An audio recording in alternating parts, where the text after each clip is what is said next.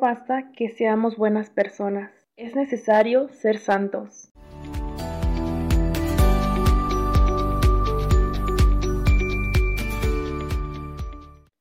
Hola, bienvenidos de nuevo a Camino de Rosas, soy Jimena y pues les doy la más calurosa bienvenida a este nuevo episodio de hoy.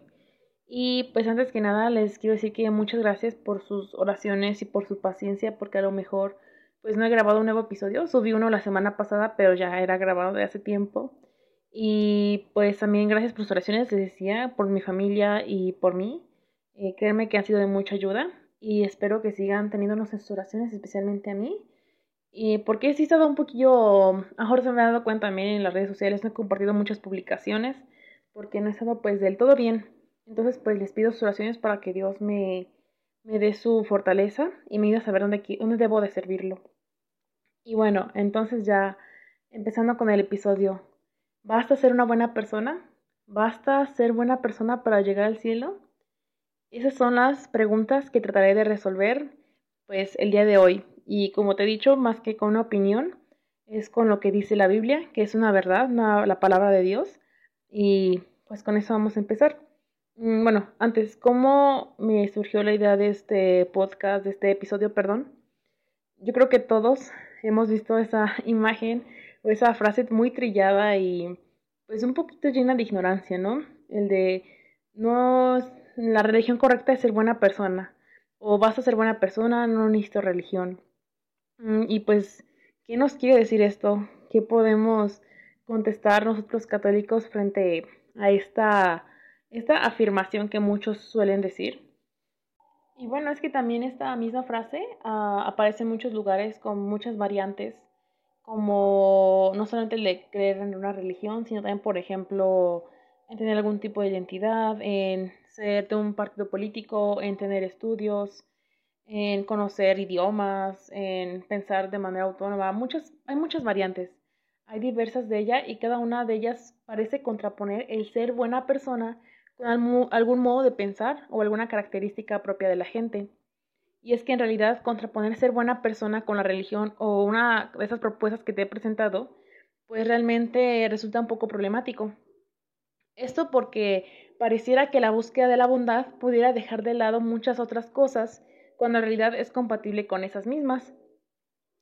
Es que por lo, es por eso por lo mismo que no es correcto contraponer el ser buena persona con alcanzar otras calificaciones que son compatibles con la vida ética. Creo que es muy sencillo esto de entenderlo, ¿no? Es como decir que por ser religioso alguien o por tener estudios va a ser mala persona o no puede ser buena persona. Y probablemente es una frase un poco, mm, pues sí, llena de ignorancia, como te lo comentaba antes, que no se piensa lo que está diciendo realmente. Y ahora, ¿qué significa o qué vendría trayendo, pues sí, a significar en nosotros a los católicos o que incluso vemos que católicos la dicen, ¿no? ¿Y qué significa, qué quiere darnos a entender en esto? En primer lugar, pues no, tristemente o bueno, no sé, no con ser buenas personas nos basta para llegar al cielo, no con eso ya pues podemos salvarnos, realmente ser buenas personas es una pequeña parte, ni siquiera la mitad de poder llegar al cielo, de poder ser pues una un amigo de Jesús y de poder incluso ser santo. Y bueno, antes la mayoría de los católicos pensamos que el ser santo o la santidad es algo solamente reservado por algunas pocas personas, que solamente es para sacerdotes, para religiosas o para personas como extraordinarias y que muchas veces nosotros no nos creemos capaces de alcanzar esa santidad, ¿no? Y pues realmente no es así. Hay muchos ejemplos de santos pues muy diferentes que, que muchos que no eran religiosas o sacerdotes, perdón, o que tenían una vida muy parecida a nosotros y no nos damos cuenta. E incluso eh, de hecho, ser santo lo pensamos como alguien que reconocemos, alguien que la iglesia reconoce, pero el simple hecho de que una persona haya llegado al cielo ya lo hace santo. Y ahora, este, pues muchas personas que piensan esto, que el ser buena persona es suficiente, nos recuerdan a un pasaje de la Biblia, que es como el que más que nada en el que quiero basarme para explicarte, pues, por qué no es suficiente ser buena persona en ese episodio. Bueno, este pasaje lo encontramos en Marcos 10, y empieza en el versículo 17. Y pues vamos a comenzar. Al salir Jesús de camino, un hombre corrió a preguntarle, arrodillándose ante él, Maestro bueno, ¿qué tengo que hacer para alcanzar la vida eterna? Jesús le dijo, ¿por qué me llamas bueno? El único bueno es Dios. Ya conoces los mandamientos, no matarás, no cometerás adulterio, no robarás, no cometerás, no levantarás falso testimonio, no estafarás, honra a tu padre y a tu madre. Él dijo, Maestro, todo eso lo he guardado desde mi juventud. Jesús lo miró con amor y le dijo, Te queda una cosa que hacer. Anda, vende todo lo que tienes, dáselo a los pobres y tendrás un tesoro en el cielo. Después ven y sígueme. Al oír esto, el joven se fue muy triste porque tenía muchos bienes. Jesús miró alrededor y dijo a sus discípulos, Qué difícilmente entrarán en el reino de los cielos los que tienen riquezas. Los discípulos se quedaron asombrados ante estas palabras. Pero Jesús les repitió, Hijos, qué difícil es entrar en el reino de, de Dios. Es más fácil que un camello pase por el ojo de una aguja que un rico entre el reino de Dios. Bueno, aquí hay como muchas partes, muchas citas pues, para analizar. Si quieres, antes de continuar, puedes volverlo a reproducir, regresar desde el inicio para al menos tú que lo puedas reflexionar qué es lo que quiere decirte el Señor en esto. O toma tu Biblia, pausa el episodio y léelo, léelo las veces que, que creas que son necesarias. Bueno, empecemos con este análisis de esta parte del Evangelio. En primer lugar, pues vemos que Jesús le dice, ¿por qué me llamas bueno? El único bueno es Dios. Esto nos viene a entonces decir que esa afirmación de buena persona realmente no existe o es imposible para cualquiera de nosotros porque, como dice Jesús, el único bueno es Dios. Entonces esa, esa afirmación queda totalmente desmentida, ya ni siquiera servible para poder debatir o algo, ya simplemente queda descartada por completo al Jesús decir, el único bueno es Dios. Y segundo punto, eh, que creo es el que más destacable, que, por el que todos eh, caracterizamos esta parte, y es que el joven le dice, pues Dios, Señor, yo ya he cumplido los mandamientos, quiero ir contigo, ¿qué más me falta? Y Jesús le dice, le recuerda justamente eso, los mandamientos, todo eso, y dice él, pues yo ya lo he hecho. Y Jesús le dice, te queda una sola cosa. Vende tus cosas, dáselo a los pobres. Y ahora sí, entonces sígueme. El joven se entristece por esto y se va, se va triste y Jesús dice, pues qué difícil va a ser para, las, para, para nosotros, para los hombres, entrar al reino de los cielos.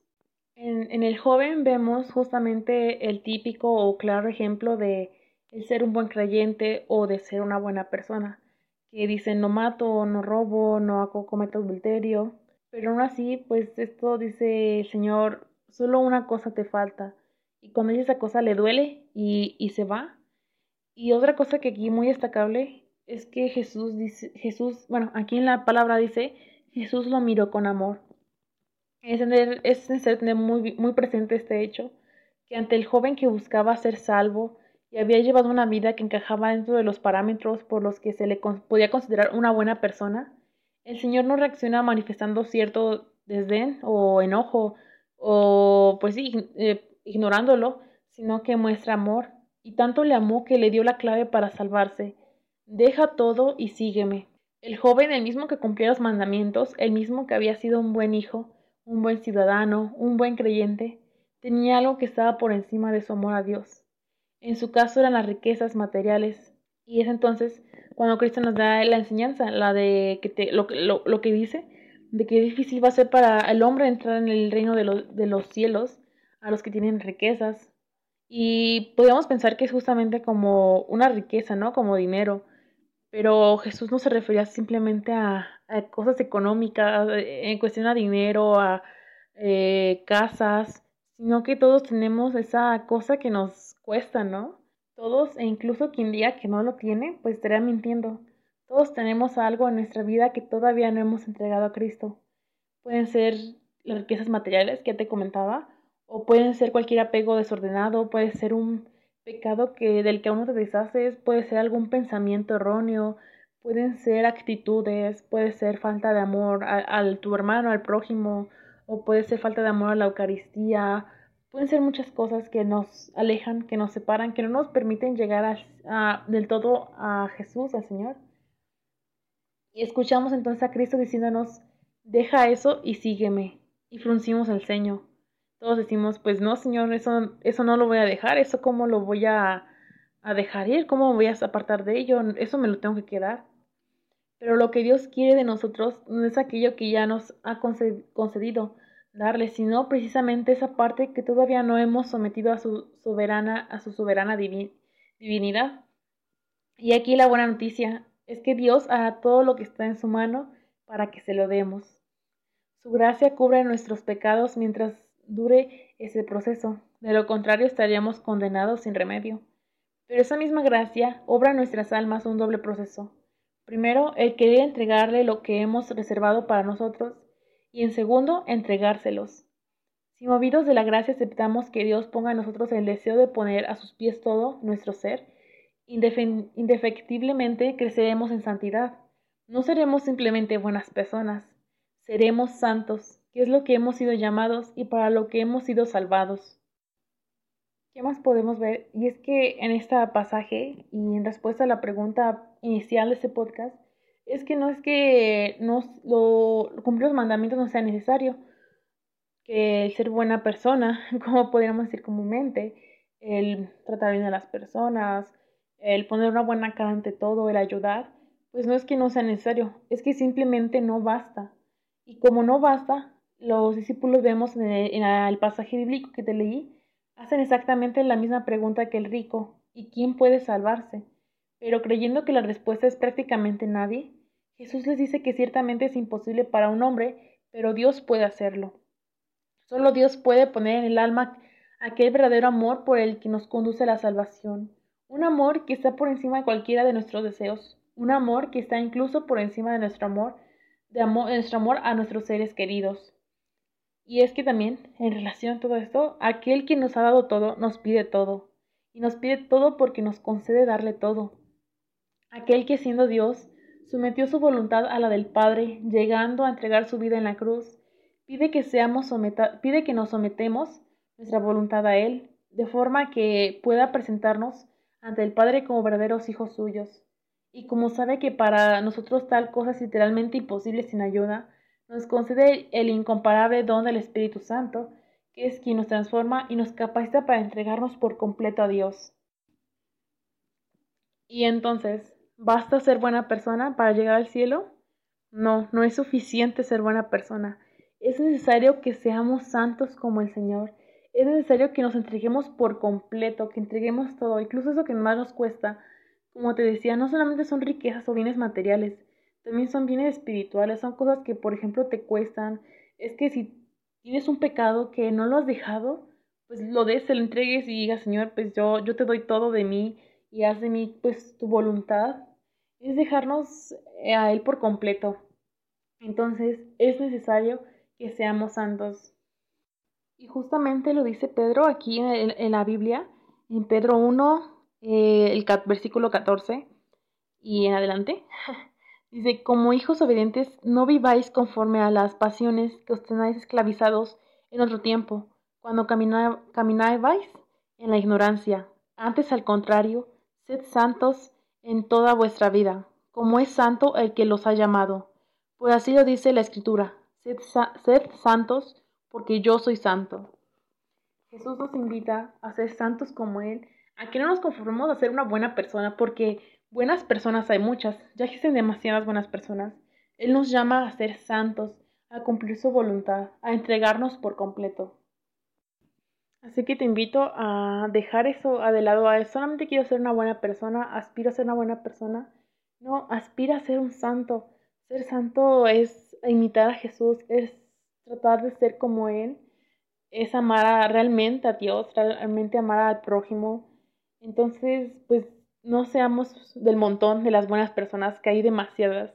Ya nos decía el Beato Carlo Acutis de que muchos nacen siendo pues originales, y mueren siendo copias. Todos deberíamos ser originales, deberíamos ser santos.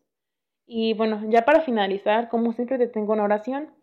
Esta vez estuve pensando cuál, pero justamente volteé a mi lado y encontré la de San Francisco de Asís, Hazme un instrumento de tu paz. Y justamente es eso, ¿no? Ahí creo que San Francisco describe muchas actitudes de un santo, que no son simplemente una buena persona, son de un santo todas esas actitudes. Entonces, pues pidamos a, a Dios, al Espíritu Santo, que nos ilumine y que nos ayuda a saber ser santos, no ser simplemente buenas personas, ser santos para gloria de Dios y para salvar muchas más almas como hacía Santa Teresita, ¿no? Entonces, pues vamos a tranquilizarnos, vamos a calmar nuestra respiración y como siempre te invito a que dirijas tu mirada tal vez a una imagen de Jesús, a algún crucifijo o incluso cerrar los ojos y mirar hacia tu interior porque nuestra alma está a Dios. Y vamos a comenzar. En nombre del Padre, del Hijo y del Espíritu Santo. Amén. Oh Señor, hazme un instrumento de tu paz. Donde hay odio, que lleve yo el amor. Donde haya ofensa, que lleve yo el perdón. Donde haya discordia, que lleve yo la unión. Donde haya duda, que lleve yo la fe. Donde haya error, que lleve yo la verdad. Donde haya desesperación, que lleve yo la alegría. Donde haya tinieblas, que lleve yo la luz. Oh Maestro, haced que yo no busque tanto ser consolado, sino consolar, ser comprendido, sino comprender, ser amado como amar, porque es dando que se recibe, perdonando que se es perdonado, y muriendo que se reviste la vida eterna. Amén. Bueno, eso ha sido todo por hoy. Muchas gracias por quedarte hasta el final. Y te agradecería mucho si compartieras este episodio, ya sea que lo escuches de Spotify o YouTube, pero que lo compartas con tus amigos, con alguien que creas que le pueda servir. O si tú has visto que alguien dice esa frase, pues dile, oye, aquí hay una respuesta para ti. Igual sabes que seguir en mis redes sociales en Facebook, Instagram y compartir las publicaciones. Y pues ánimo. Sé que es muy difícil ser santo, es muy, muy difícil, es un camino pues muy bonito, difícil, largo, pero muy bonito, que nos lleva a Dios. Y aunque haya piedras a que nos van a caer, no hay que rendirnos, siempre hay que levantarse y continuar a tener siempre puesta la mirada en esa meta de ser santos para llegar al cielo, para llegar con nuestro Padre. Muchas gracias y nos vemos en el próximo episodio.